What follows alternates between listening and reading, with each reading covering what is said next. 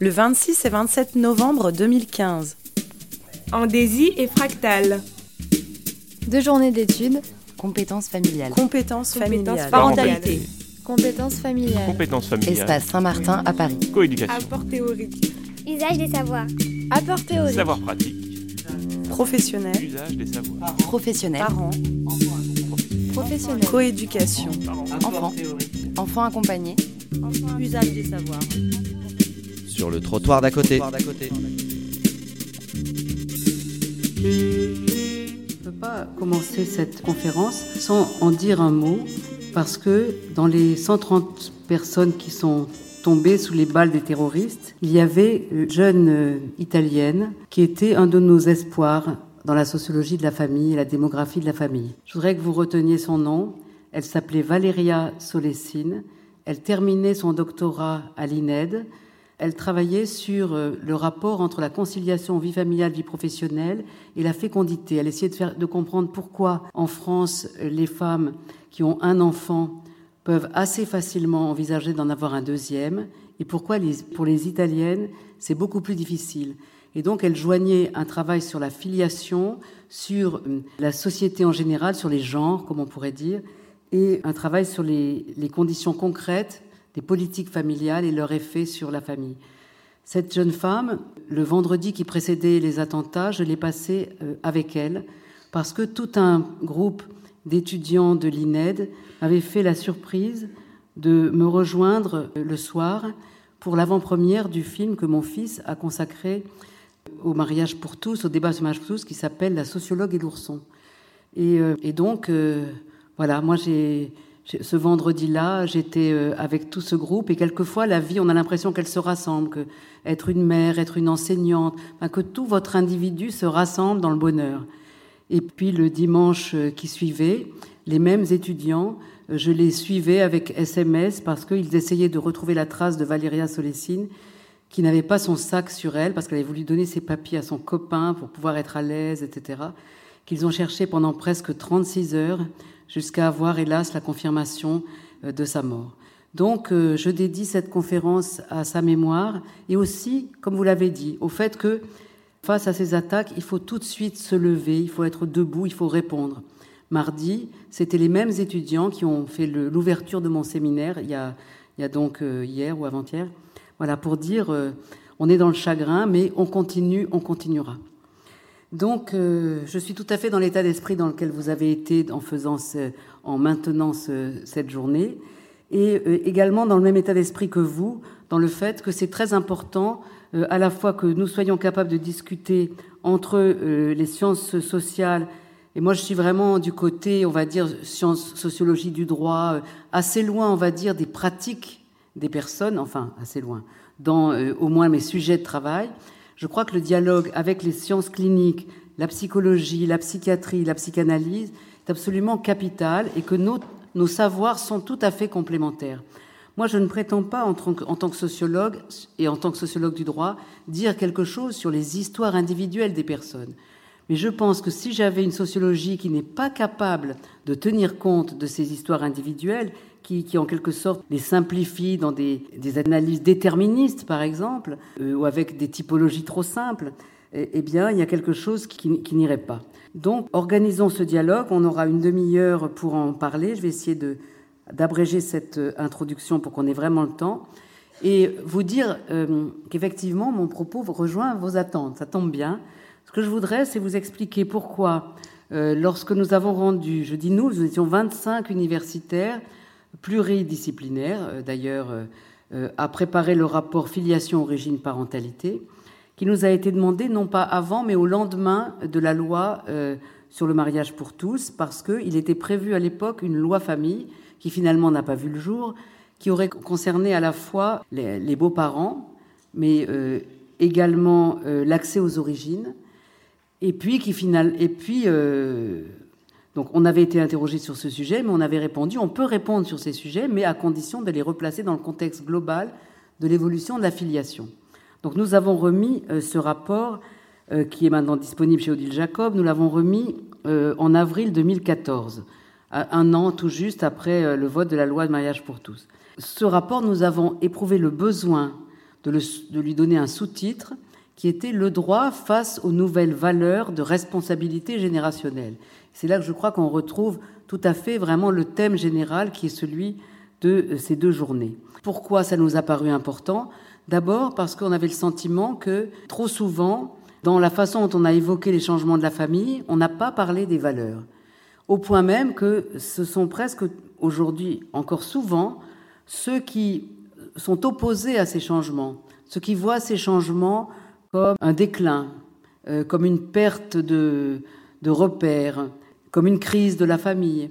Donc ce sont ceux-là qui brandissent des drapeaux, pas, toujours bleus et roses, mais souvent, qui, se présentent comme les défenseurs de la valeur famille. Et, et, ça nous paraissait important de dire que certainement ces personnes ont des valeurs. Il ne s'agit pas de nier leur rapport à des valeurs, ni leur euh, honnêteté ou leur sincérité quand elles pensent qu'elles défendent une famille qu'elles jugent menacée.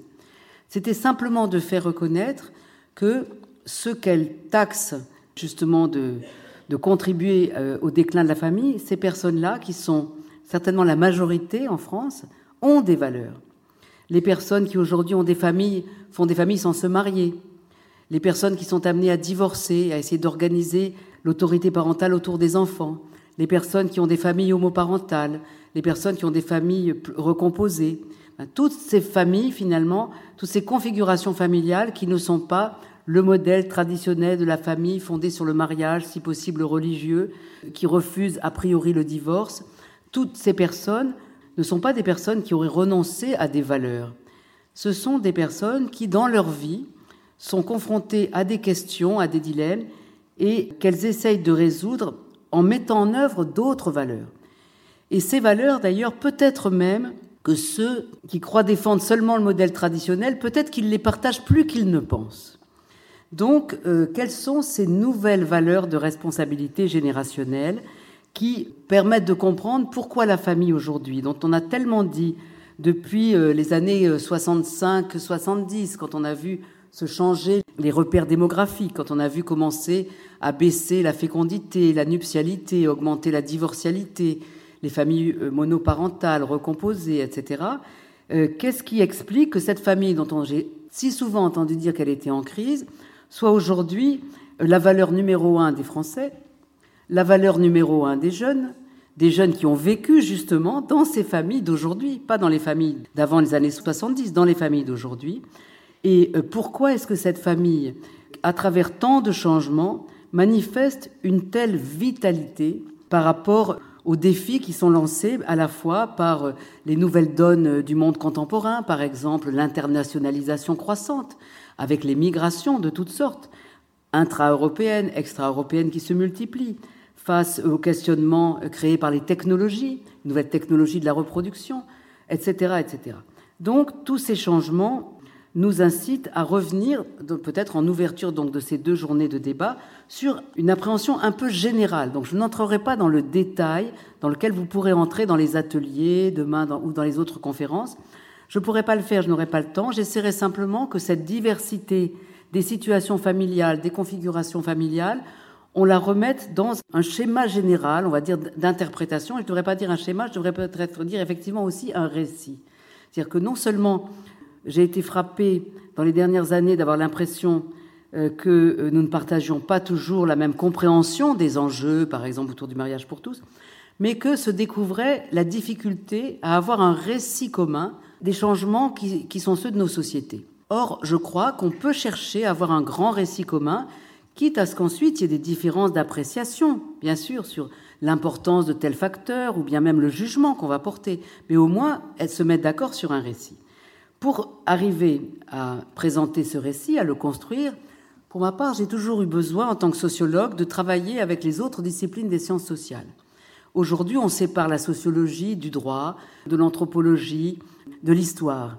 Mais au début de nos disciplines, Saul Katz le sait bien, au temps de Durkheim, par exemple, de Weber, de Simmel, on ne séparait pas la sociologie et l'anthropologie. On ne séparait pas la sociologie de l'histoire. Tous nos grands fondateurs étaient à la fois sociologues, anthropologues, historiens. Et je crois qu'une excessive spécialisation est quelque chose qui nous nuit, que nous devons retrouver euh, au-delà de, des satisfactions qu'on peut avoir à être un hyper spécialiste de son domaine, un certain sens de la culture générale, y compris en sciences sociales.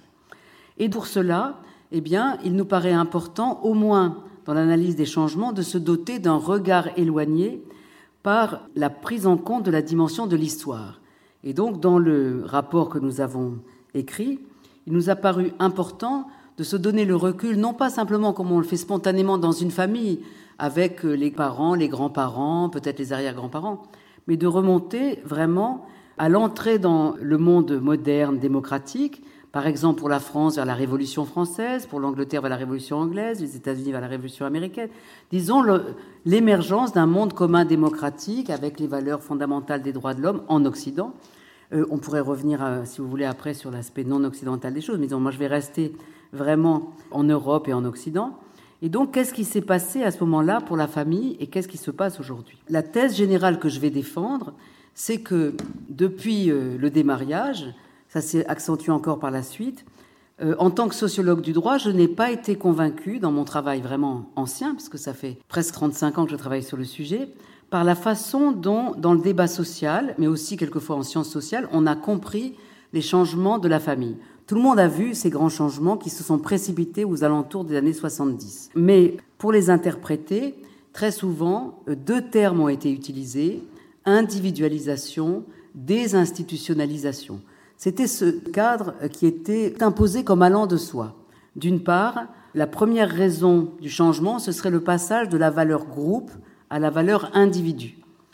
Et d'autre part, allant avec cela, le deuxième passage, c'est qu'autrefois la famille était une institution et qu'elle ne serait plus une institution, mais un réseau intersubjectif. Et c'est comme cela que beaucoup ont interprété les changements, que ce soit de façon négative ou positive. Par exemple, de façon négative, comme quelqu'un comme Aldo Naouri euh, voit dans le changement une individualisation sous la forme d'un triomphe de l'égoïsme, du court-termisme, de l'hédonisme, etc. Et donc, les gens aujourd'hui, finalement, ne pensent plus qu'à eux, ils ne s'engagent plus, donc ils ne se marient plus, ils divorcent à la première occasion parce qu'ils ne se sentent pas liés par leurs engagements, ils ne sont pas capables d'assumer leurs responsabilités parentales parce que, au fond, ils sont trop imbus de leur propre identité euh, euh, sexuée, de leur propre sex appeal, etc., etc. Donc, on peut voir les choses très négativement comme ça, avec des adultes devenus de plus en plus irresponsables, justement. Et puis d'autres, au contraire, par exemple mon collègue François de Singly, vont dire c'est exactement le contraire. Bien sûr, on est passé de l'institution à l'intersubjectivité, on est passé du groupe à l'individu, mais l'individu, justement, c'est une valeur aujourd'hui importante, et donc il y a plus de liberté, plus de respect d'autrui, etc. Donc, vous voyez, on peut s'opposer complètement, mais s'accorder sur le diagnostic. Et moi, je pense que c'est le diagnostic qui ne va pas de soi je crois qu'il n'y a ni individualisation ni désinstitutionnalisation de la famille. Tout simplement parce que, en tant que sociologue du droit, je suis sensible à une grande leçon de l'anthropologie qui a été un peu oubliée. C'est d'abord que chez les humains, la famille est toujours une institution. On parle de famille pour parler des familles animales, mais la famille est toujours une institution, au sens où les liens entre les personnes sont toujours référés à un système symbolique de parenté. C'est un des points, je crois, qui nous sont très communs dans l'approche. On ne conçoit pas une famille sans le fait d'avoir conscience que les individus agissent en tant que, en tant que père, que mère, que frère, que sœur, que fils, etc., que, que cousin, bon, et que ces statuts de parenté qui désignent des droits, des devoirs, des interdits, pas imaginables de voir disparaître, parce que euh, justement, ce sont eux qui mettent en signification le lien familial dans les sociétés humaines, référé à des règles et à des valeurs. Le fait que la famille soit une institution ne signifie pas qu'elle est immobile ou passéiste. Marcel Mauss disait les institutions véritables vivent, c'est-à-dire changent sans cesse. Eh bien, il le disait à propos du mariage. Et Dieu sait que euh, le mariage est une institution qui a énormément changé, peut-être encore plus qu'on ne l'imagine couramment aujourd'hui. La question, ce serait donc de comprendre non pas une désinstitutionnalisation, mais une métamorphose de l'institution familiale. Et une métamorphose qui va très loin, qui va plus loin encore que ne le pensent les partisans, on va dire, de la thèse de l'individualisation. Pourquoi est-ce qu'elle va plus loin qu'ils ne le pensent? Parce qu'elle accompagne un bouleversement qui est un bouleversement qui va au-delà de la question familiale, qui va au-delà de la question de la parenté. Et ce bouleversement, je le pense, c'est celui que représente le fait d'essayer de vivre selon un principe d'égalité des sexes. On l'a oublié, mais euh, en 1789, au moment de l'énoncé des droits de l'homme, etc., les sociétés, le droit, ne se sont pas organisées selon un principe d'égalité des sexes. Cette égalité, elle a été conquise au plan politique très lentement euh, à travers la question de la lutte pour les droits civils et politiques, les luttes des suffragettes du XIXe siècle, dont on, a oublié qu'elles n'aboutissent souvent, enfin, souvent oublié qu'elles n'aboutissent en France qu'en 1945 au droit de vote des femmes. Est-ce qu'une femme imagine aujourd'hui ne pas voter? Bon, 1945. Mais après 1945, beaucoup ont cru que l'égalité était achevée, puisque justement maintenant il y avait les droits civils et politiques. Et ça n'est que progressivement, je dirais dans les trois dernières décennies du XXe siècle, que l'on a pris conscience que cette égalité ne serait achevée que quand elle aurait été affirmée au cœur même de la famille, dans les liens de couple, dans les liens de filiation, etc. Et c'est ce que nous avons vécu progressivement euh, avec les transformations non seulement des pratiques familiales, mais les transformations du droit de la famille tout au long de ces décennies 70 à 2000 et qui se poursuivent encore aujourd'hui. Je dis c'est un changement majeur parce qu'aucune société humaine n'a jamais vécu avant les nôtres selon un principe d'égalité des sexes. On pensait qu'il n'y avait qu'une seule façon de lier les, sexes entre eux et d'organiser les rapports entre les femmes et entre les hommes, c'était la complémentarité, mais une complémentarité que les anthropologues savent bien être plus qu'une simple complémentarité, une complémentarité hiérarchique. Cette notion de complémentarité hiérarchique, elle est absolument capitale pour comprendre comment les humains ont vécu à la fois dans la parenté et hors de la parenté, depuis les débuts de l'histoire humaine jusqu'au XXe siècle. C'est-à-dire dans le principe que, au fond, pour faire une société qui est un peu comme un corps, parce que souvent c'est l'image du corps qui revient, eh bien, il faut la tête et les mains. Il faut la tête et les jambes, la tête et le cœur. C'est-à-dire que chacun, on a besoin de tous les éléments, mais chacun ne peut pas prétendre remplir une autre fonction que la sienne. Avec des grandes différences dans toutes les sociétés, c'est comme ça qu'on a appréhendé la question des sexes en disant, eh bien, il y a des rôles qui sont dévolus aux hommes, et très souvent, par exemple, euh, la direction, hein, le chef, caput, la tête, hein, ils sont la tête, parce qu'ils ont la raison, parce qu'ils ont la force physique d'être des guerriers, tout un tas de raisons. Et pour les femmes, eh bien plutôt le cœur, justement la sollicitude, la pitié, le soin autrui, la compréhension des asymétries. Il y a d'immenses variations d'une société à l'autre. Ce qu'il faut retenir, c'était l'idée chaque sexe a son excellence propre, et cette excellence propre l'amène à tenir un certain rôle social que n'a pas l'autre sexe, et la société organise la complémentarité de ces rapports dans la hiérarchie. Et euh, la question d'aujourd'hui, c'est évidemment que nous ne voulons plus vivre dans un monde hiérarchique dans lequel, justement, les valeurs du féminin sont toujours englobées dans les valeurs supérieures du masculin. Donc, quelques mots pour rappeler d'où nous venons. D'où nous venons, quel était euh, le modèle hiérarchique qui s'est imposé encore à l'aube de la modernité, par exemple pour nous, après la Révolution française dans le Code civil Napoléon le modèle, il y avait un modèle familial très général qui, a absolument été imposé et le, rôle du Code Napoléon, c'était de le garantir, de le défendre. Ce modèle familial, issu de la Révolution française, je prends la, France parce que c'est nous, euh, mais il y a des tas de points communs avec euh, des modèles de pays qui nous entourent, il avait deux caractéristiques dont il faut se rappeler. C'était un modèle qui était donc matrimonial et qui était hiérarchique entre les sexes et même inégalitaire, hiérarchique et autoritaire.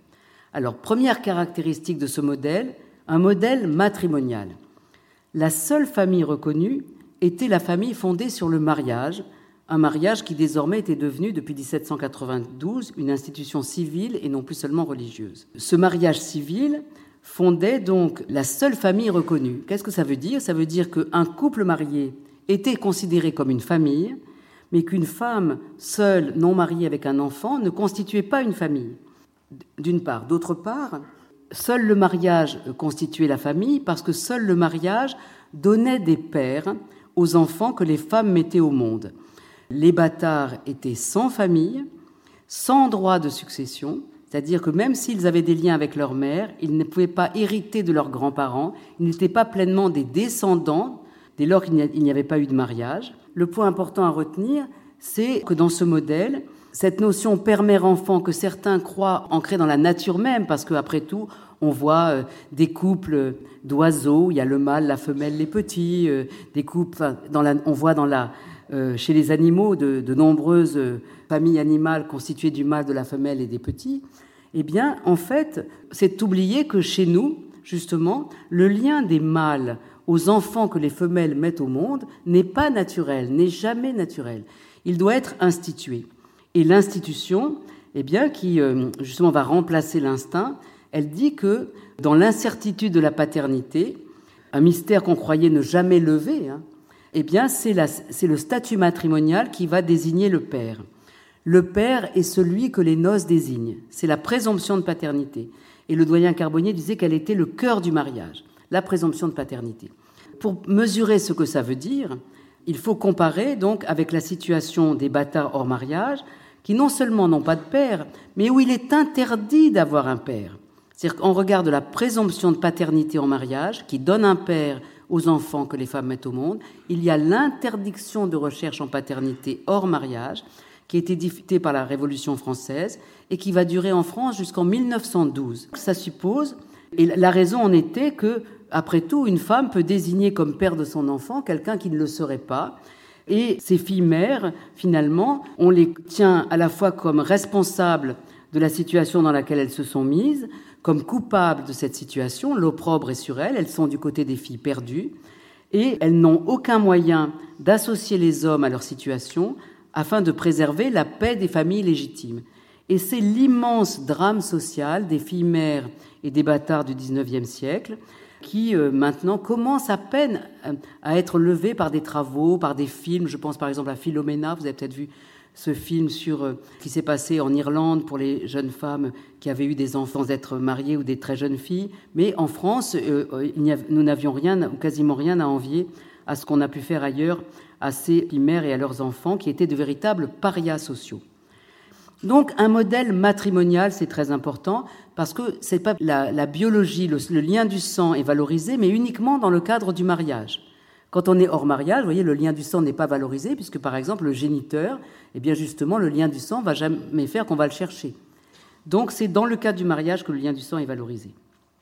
Deuxième trait, ce modèle familial, il est inégalitaire, hiérarchique et autoritaire. L'inégalité des sexes, elle est instituée en droit par la puissance maritale, par l'éternelle minorité de la femme au regard des droits civils, son exclusion des droits politiques, le fait qu'elle doit obéissance à son mari qui lui doit protection. Mais il y a également une forme d'autorité ou de hiérarchie entre les âges, à travers la puissance paternelle, qui est une certaine façon autoritaire, au sens de l'autoritarisme, pas de l'autorité au sens noble, l'autoritarisme, d'organiser les rapports entre les âges. On considérait à l'époque l'enfant comme une sorte d'être humain inférieur. Le modèle de l'être humain achevé, c'est l'adulte, et l'enfant n'est que l'être imparfait, inférieur, qui n'a que moins de tout ce qui fait la valeur d'un adulte, moins de raison, moins de savoir, etc. Et donc un, un, adulte imparfait et inférieur qu'il convient de protéger contre lui-même par un dressage approprié. À partir des années 60, ce modèle implose en France comme de nombreux autres pays démocratiques sous l'effet de deux dynamiques fondamentales, l'égalité des sexes et la, reconnaissance de l'enfant comme une personne en devenir.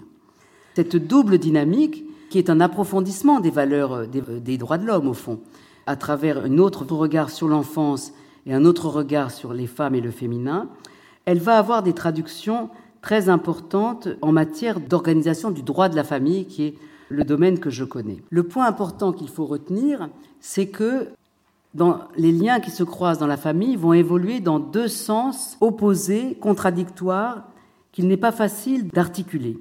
D'une part, concernant le couple, la traduction majeure de euh, l'égalité des sexes, ça n'est pas simplement que les femmes ont plus de droits. Bien sûr qu'elles ont plus de droits, qu'elles vont pouvoir faire des chèques, euh, avoir euh, sans demander à leur mari, etc.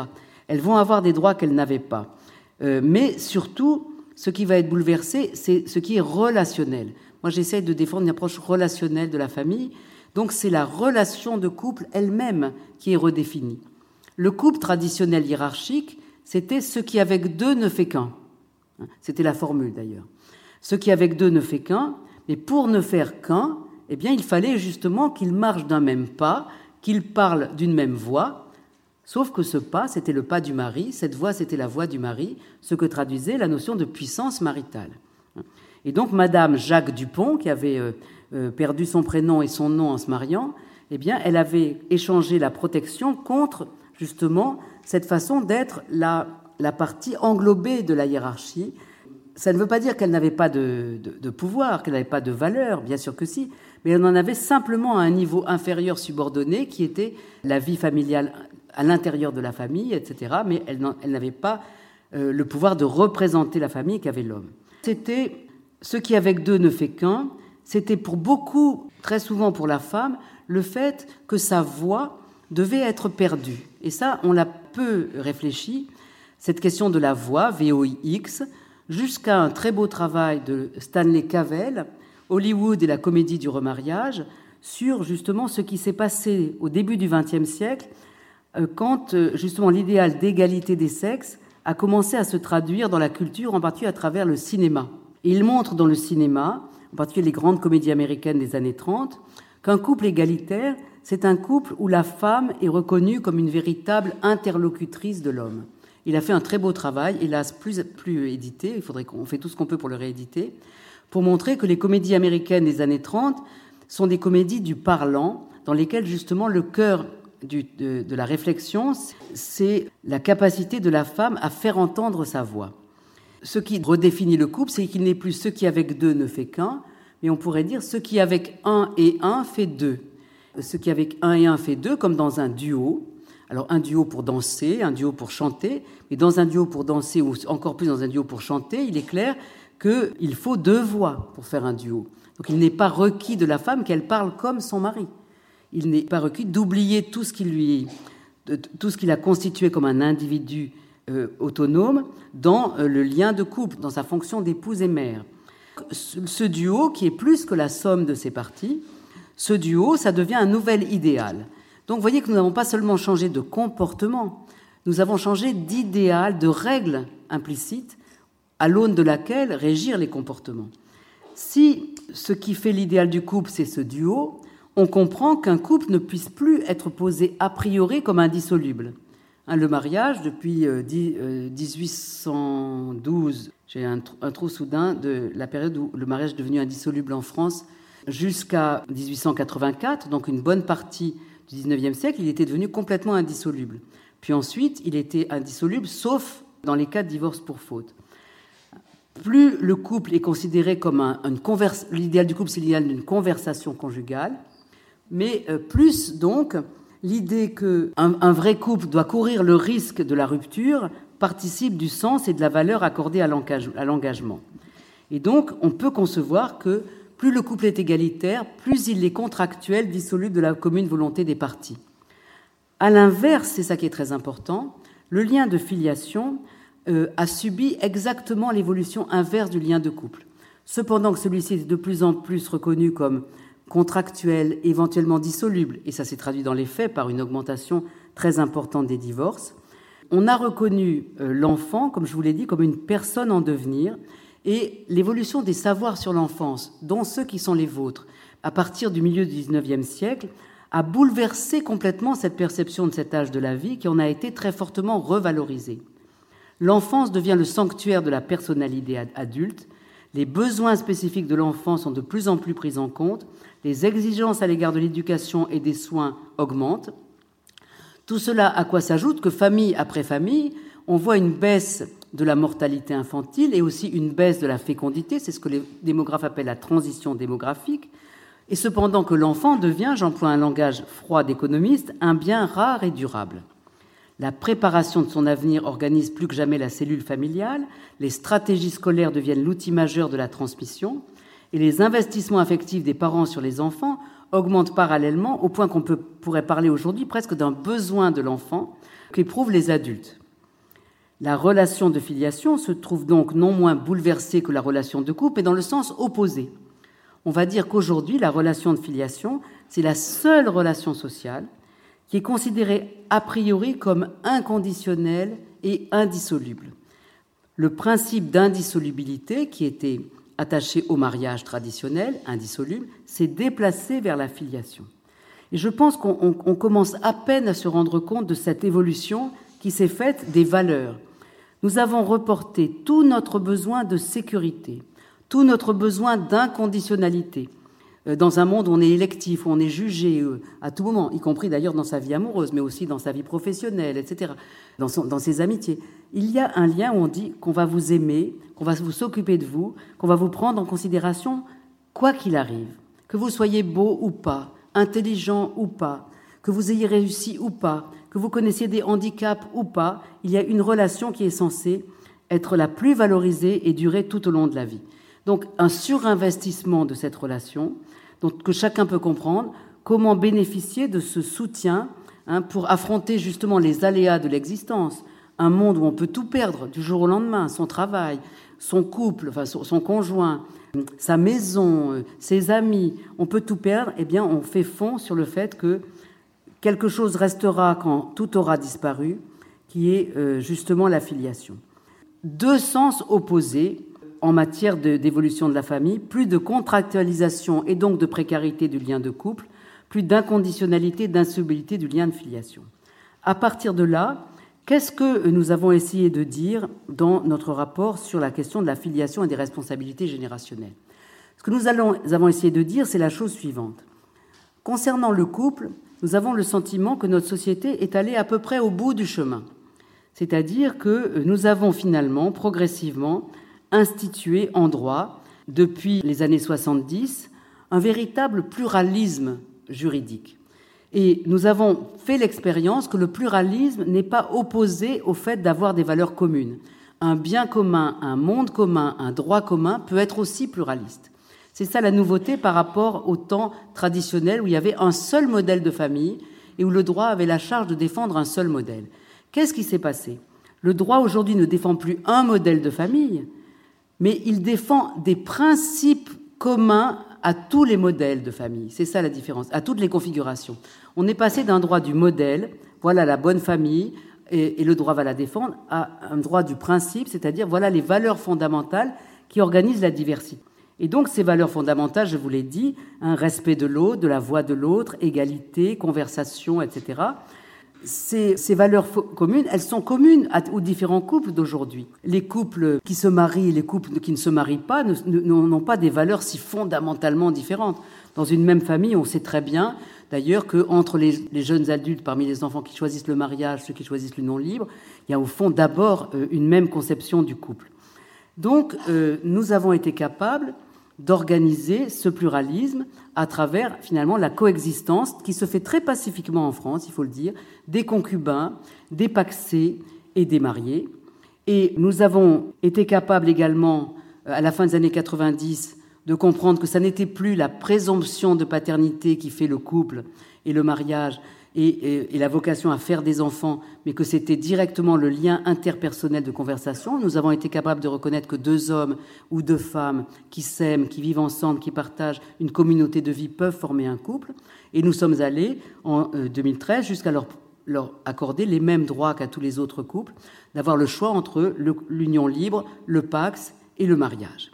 Et donc on a le sentiment qu'aujourd'hui, sincèrement, il y aura encore des changements, mais qu'on a à peu près dessiner la figure du couple du XXIe siècle à travers ce droit commun et pluraliste.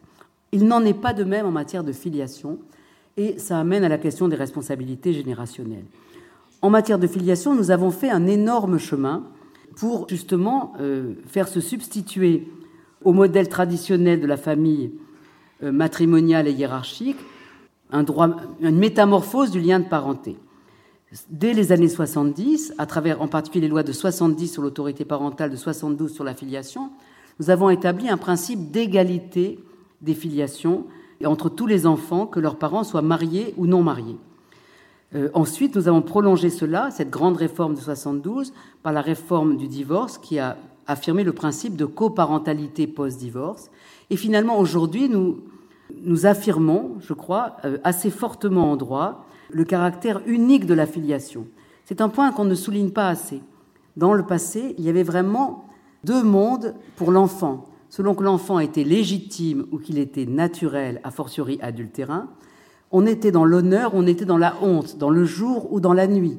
Votre mère était considérée comme une digne épouse et mère de famille ou comme une fille perdue et une catin.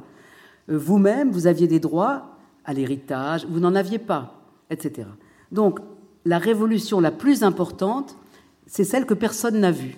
C'est-à-dire qu'aujourd'hui, personne n'aurait l'idée de, reprocher à un enfant d'être né de parents non mariés. La majorité des enfants naissent de parents non mariés.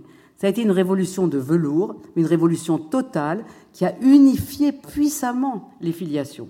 Et ça, ce mouvement d'unité, on le voit peu, mais euh, permis euh, aux familles, on va dire, de, tenir le choc face à des tas de changements parce que se mettait en place cette unité du lien de filiation. Le point qui manque, c'est le fait que ce lien de filiation, donc, qui, est, devenu commun à tous, avec les mêmes droits, les mêmes devoirs, euh, les mêmes interdits, eh bien, euh, il faudrait, je crois, être capable de réintroduire une certaine forme de pluralisme, non pas dans le contenu du lien. Le contenu du lien, je crois que tout le monde est content qu'il soit le même pour tous et que ça assure pour tous les enfants, au fond, les mêmes droits, les mêmes attentes, les mêmes espérances.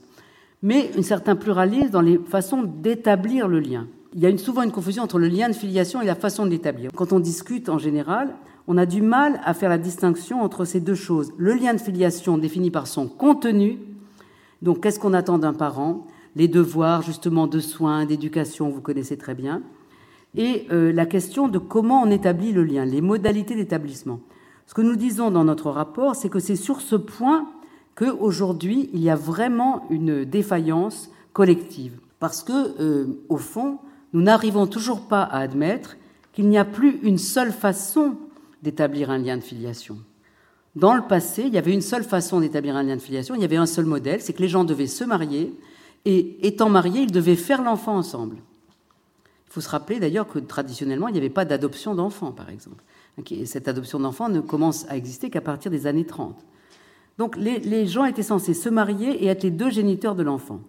Quand ils ne l'étaient pas, eh bien, on faisait comme si. Alors, qu'est-ce qui se passe aujourd'hui? Je pense que nous avons progressivement essayé de nous défaire de cette conception-là de la modalité d'établissement de la filiation, et progressivement, nous sommes capables de voir qu'il y a, euh, je, résume, trois façons d'établir un lien de filiation aujourd'hui. Trois grandes façons, indépendamment du statut matrimonial, puisque maintenant, en fait, la filiation n'est plus dépendante du statut matrimonial des parents. Et on a même supprimé en droit la, la différence entre légitime et naturel, ça n'existe même plus. Donc trois façons, c'est quoi? D'abord, pour devenir un parent, il faut endosser le statut de parent. On est toujours dans l'institution, dans l'ordre symbolique, etc. Il faut endosser le statut de parent. Je me reconnais le parent de cet enfant et j'endosse le statut de parent au regard du droit, mais aussi des, représentations, des usages. Premièrement, parce que je l'ai fait. Donc, on pourrait dire la procréation charnelle, c'est comme ça que nous l'appelons dans notre rapport, c'est une première façon d'établir un lien à l'enfant. Donc il faut toujours un statut, il faut toujours endosser un statut. Mais la raison pour laquelle on l'endosse, c'est parce qu'on on revendique d'avoir fait cet enfant. Et d'ailleurs, quand on est dans ce cas de figure, s'il est prouvé que vous n'êtes pas, par exemple, le géniteur de l'enfant, un homme qui va reconnaître un enfant, euh, s'il est prouvé qu'il ne l'est pas, eh bien, cette filiation peut être mise en question. Premier ensemble, la filiation charnelle. Je vous fais remarquer que c'est évidemment cette filiation, donc, qui est à la fois fondée sur le biologique tout en étant instituée et fondée sur la volonté, c'est le sujet sur lequel on débat le moins, alors qu'il y a énormément de questions nouvelles qui sont posées par le démariage. Mais, et que c'est l'immense majorité des cas. Donc, dans notre rapport, nous avons été amenés à reconnaître qu'il y a très peu de débats collectifs sur la filiation fondée sur la procréation, et nous appelons de nos voeux à ce qu'il y ait une réflexion collective sur ces sujets. Exemple, il commence à y avoir des discussions sur euh, le fait que, alors que dans le passé, les femmes étaient évidemment les victimes du modèle matrimonial de filiation si elles étaient enceintes sans l'avoir voulu, aujourd'hui, ce qu'on découvre, c'est encore très minoritaire, mais que la femme qui a à sa disposition une contraception moderne, etc., peut rendre géniteur et quelquefois père un homme qui n'a rien demandé. Et donc, il y a des, des, débats qui commencent à exister finalement sur euh, la façon dont on pourrait repenser euh, les, règles d'établissement de la filiation charnelle. Donc, premier mode d'établissement, la filiation charnelle. Mais j'en viens aux deux autres. Le deuxième mode d'établissement de la filiation possible, c'est l'adoption, bien sûr. Alors le point important sur l'adoption, c'est d'abord de savoir que l'adoption n'a été instituée, l'adoption d'enfants, que tardivement, mais que quand on a établi en France en 66 l'adoption plénière, on était encore dans l'idée que pour que ces filiations puissent euh, se fondre dans la norme, pour que ces familles adoptives soient des familles comme les autres, il fallait faire comme si l'enfant était l'enfant de ses parents adoptifs. Et je rappelle le temps où euh, on mentait à l'enfant en lui disant pas qu'il avait été adopté. J'ai moi-même connu des personnes qui avaient découvert à 60 ans qu'elles avaient été adoptées. On n'autorisait pas l'enfant à avoir accès à son dossier à la DAS. On était dans l'idée pour que l'enfant soit vraiment votre enfant, il faut il puisse passer pour être votre enfant biologique, y compris le lui faire croire. On a aujourd'hui évolué, et en particulier, je pense que tout le mouvement aboutit en 2002 à l'édiction euh, du, du Conseil national d'accès aux origines personnelles, tente d'accompagner un mouvement profond de changement à l'égard euh, et de compréhension des questions qu'on a pu euh, créer chez les enfants adoptés en opposant, comme s'ils étaient toujours rivaux, les parents de naissance et les parents adoptifs, qui sont évidemment les seuls parents selon la filiation. De plus en plus, on essaye d'aller d'une logique du ou et de la, rivalité, hein, ou bien tu aimes tes parents, ou bien tu aimes tes géniteurs, à une logique du et, où on reconnaît que si dans la vie d'un enfant il y a eu plus d'un homme et d'une femme, parce qu'il y a eu ses parents de naissance et ses parents adoptifs, eh bien, c'est respecter l'enfant que d'admettre qu'il ne veuille pas vivre selon une, une déchiré par des loyautés euh, et l'aider à au contraire rassembler les morceaux épars de son histoire et que j'ai pu pour ma part voir d'ailleurs euh, quelquefois des, résultats assez magnifiques quand, euh, à l'occasion d'une thèse faite par une jeune fille née en Corée, adoptée en France, sur justement l'accès au le retour de la famille d'origine pour les enfants euh, adoptés, d'avoir dans la salle celle qu'elle appelait maintenant sa famille coréenne et sa famille, c'est-à-dire les parents qui ont la plénitude des droits devant la filiation.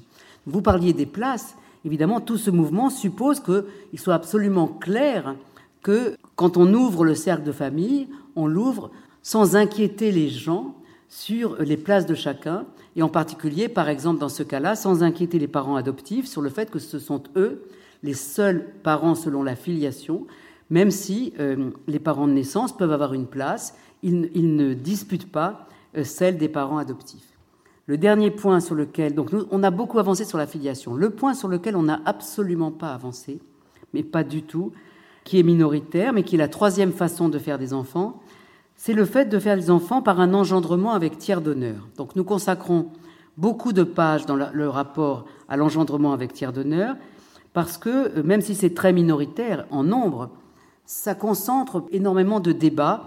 Hein. Une question n'est pas importante simplement parce qu'elle concerne beaucoup de monde, elle peut concerner peu de monde et être très importante.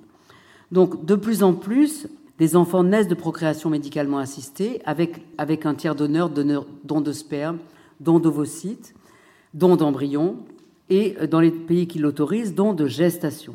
Ces différents dons, la particularité du modèle français bioéthique, c'est que depuis les années 70, on les organise, ces dons, et on les cache.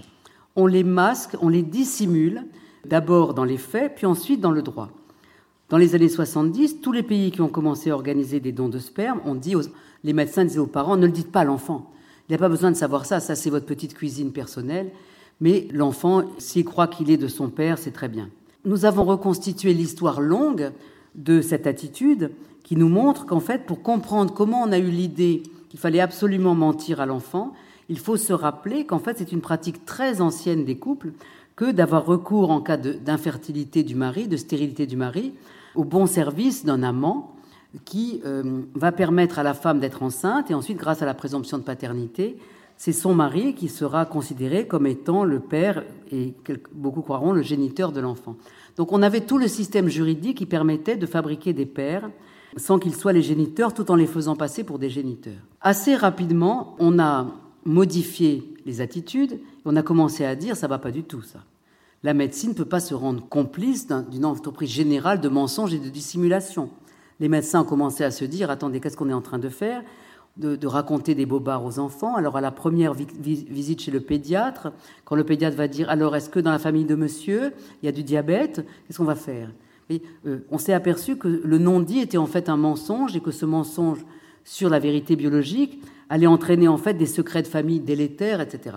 Donc je passe, mais rapidement, et ça c'est vrai en France comme ailleurs, les psys ont commencé à dire arrêtons avec ce système, il ne faut pas cacher à l'enfant son mode de conception et dont nombreux pays ont commencé à changer leurs droits, de façon au fond à assumer que nous sommes des sociétés qui ont organisé, avec l'aide de la médecine, de la technologie, de la biologie, une nouvelle façon de mettre des enfants au monde, qui n'est pas la procréation traditionnelle sous la couette, qui n'est pas non plus la procréation, on va dire, euh, technologisée dans une éprouvette, comme ça peut arriver qu'un couple finisse par procréer ensemble un enfant grâce à une fécondation in vitro, mais par un engendrement avec tiers d'honneur, où un couple a recours à une tierce personne qui donne de sa capacité procréatrice pour permettre à d'autres d'être des parents.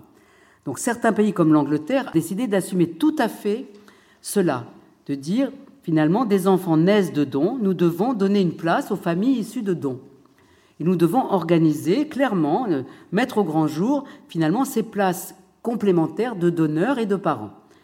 D'autres pays comme la France ont fait pour le moment le choix inverse, c'est-à-dire que nous masquons les dons et nous avons un système qui est pseudo-procréatif. Nous faisons passer les parents, même quand ils sont stériles, pour les procréateurs de l'enfant, ce qui explique d'ailleurs les raisons pour lesquelles la PMA n'est pas ouverte chez nous aux homosexuels, au prétexte qu'ils ne peuvent pas procréer ensemble, comme si leur objectif, quand ils veulent recourir euh, aux dons de sperme, par exemple, pour les lesbiennes, serait de faire croire à l'enfant qu'il est né de leur lit. Tout ça pour dire que euh, nous sommes sur ce point encore dans la discussion et que les débats euh, sur le mariage pour tous devraient nous faire prendre conscience d'une chose qui a été que face à des points qui sont encore en discussion chez nous, qui ne sont pas réglés, où on a des, contradictions, au lieu de considérer que, par exemple, ces nouvelles familles homoparentales qui ont tellement troublé les esprits révèlent euh, justement des évolutions inachevées, nous incitent à nous interroger sur la norme commune,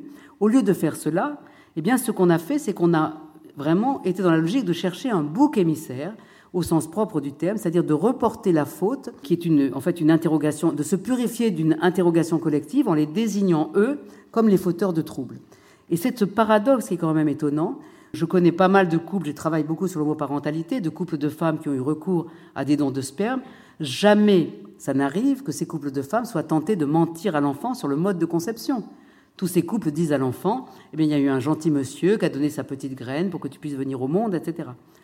En revanche, il y a beaucoup de mensonges sur la conception dans des couples hétérosexuels qui ont eu recours à la, procréation médicalement assistée avec un don, couples qu'il ne faut pas du tout montrer du doigt, qui ont été contraints par ça, par notre système institutionnel défaillant, qui leur dit, il faut le dire à l'enfant, mais qui ne les accompagne en rien dans la façon de le faire, puisque aujourd'hui, même juridiquement, euh, un père stérile passe par les modalités techniques de la filiation charnelle, ou que la femme qui a eu recours à un don d'ovocyte passe pour être la mère biologique de l'enfant, génétique, même quand elle ne l'est pas.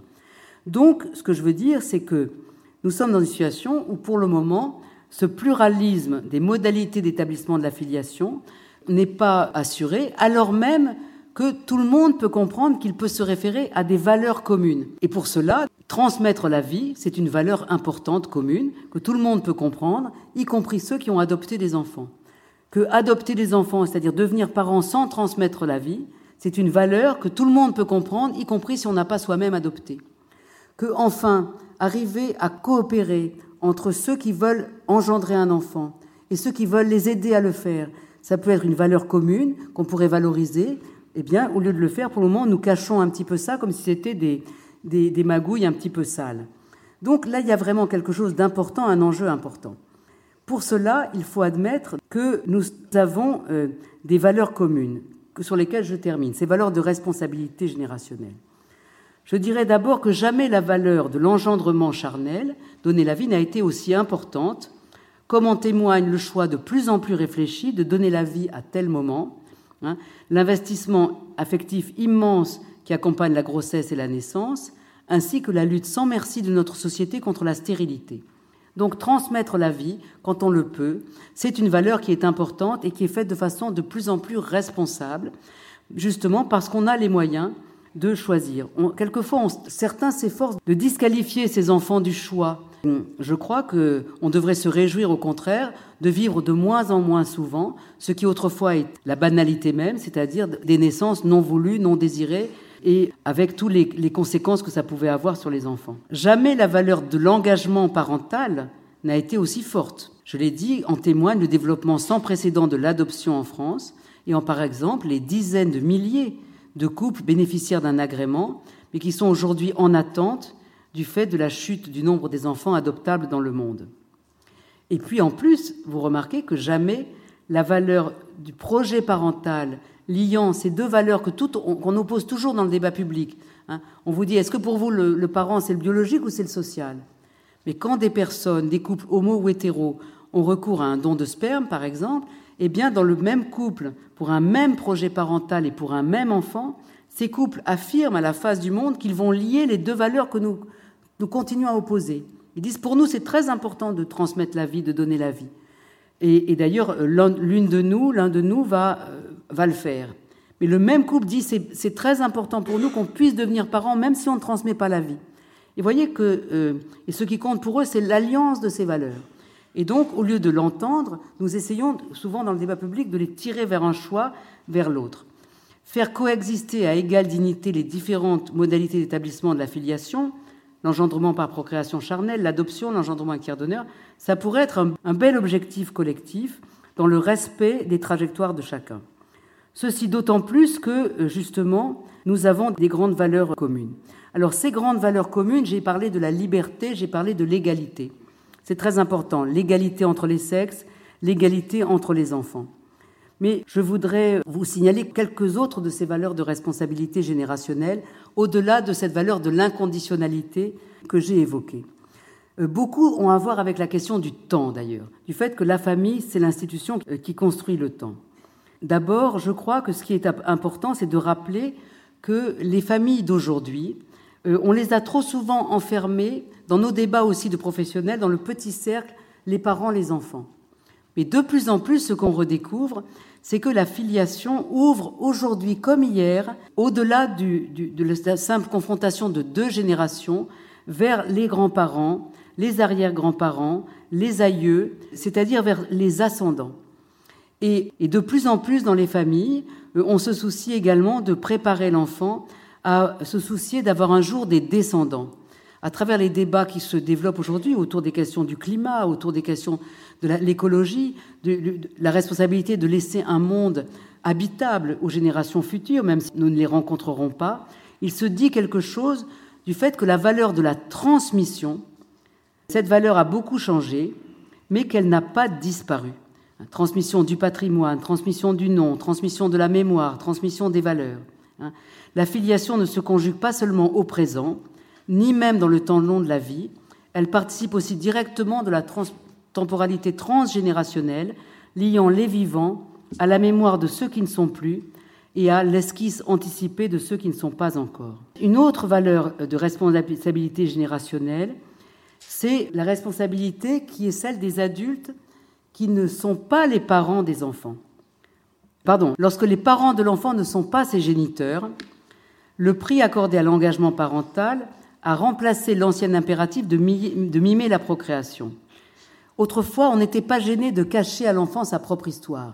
Et d'ailleurs, on a de plus en plus de témoignages qui sont venus des enfants de la DAS, qui ont raconté les douleurs qu'ils avaient vécues, à être les seuls, quelquefois, la nuit dans leur lit, à, essayer de réfléchir, de rassembler cette histoire, un peu en ayant honte de le faire.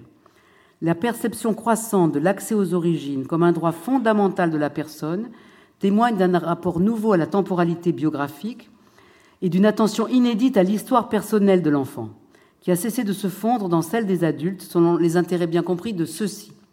Et un nouveau devoir est ainsi apparu pour les parents, celui d'assurer à l'enfant les conditions élémentaires de construction de son identité narrative.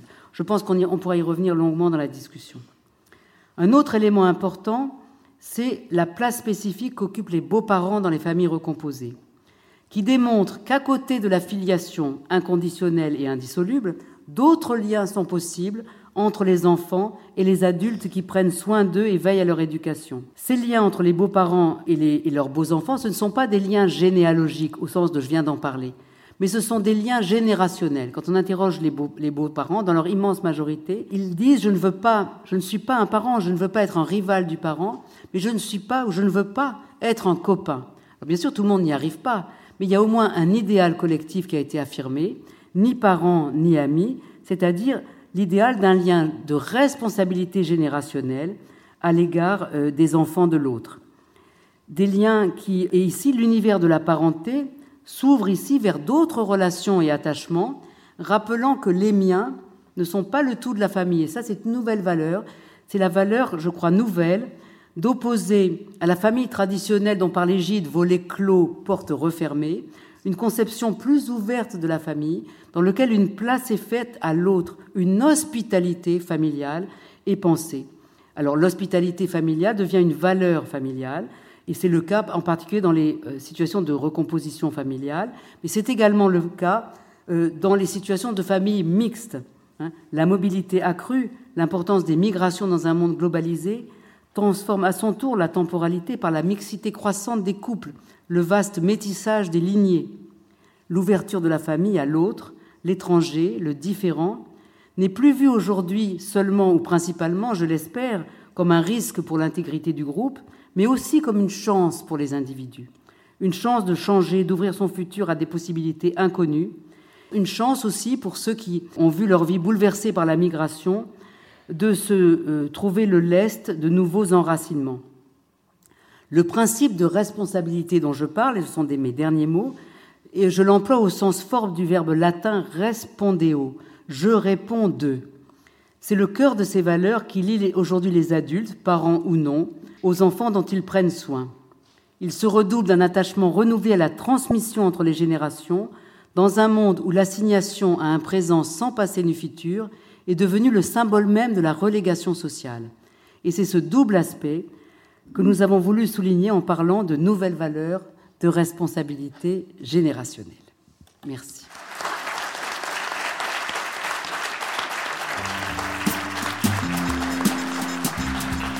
Vous écoutez le trottoir d'à côté.